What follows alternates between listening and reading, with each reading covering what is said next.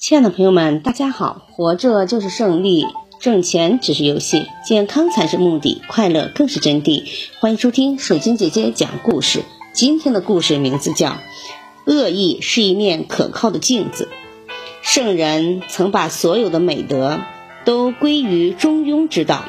如果把对的堆积到极端，那么对的就会变成错的。如果把橘子的汁儿全部榨干，那么橘子就会变得苦涩。即使在享乐方面，也不要走极端。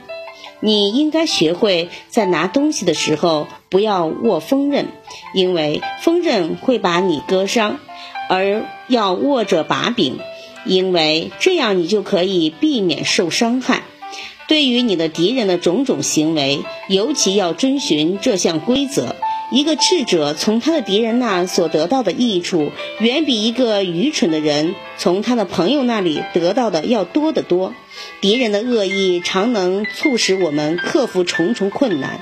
如果没有那种恶意的激励，我们也许不能如此勇敢。阿谀奉承远比仇恨危险，因为前者把人的污点掩饰起来，而后者促使了那些污点被抹掉。智者会把恶意化为一面更加忠实而善意的镜子，以消灭或者改善镜子中反映出来的不完美。任何一个人如果知道自己的长处，都会在这方面有过人的表现。留意自己的哪种品质强于他人，然后要善于利用与发挥。有的人具有出众的判断力，有的人则勇猛过人。大多数人都扼杀了自己的天资，因而，在任何方面都无法达到卓越的程度。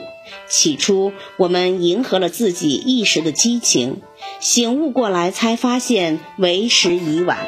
感谢收听。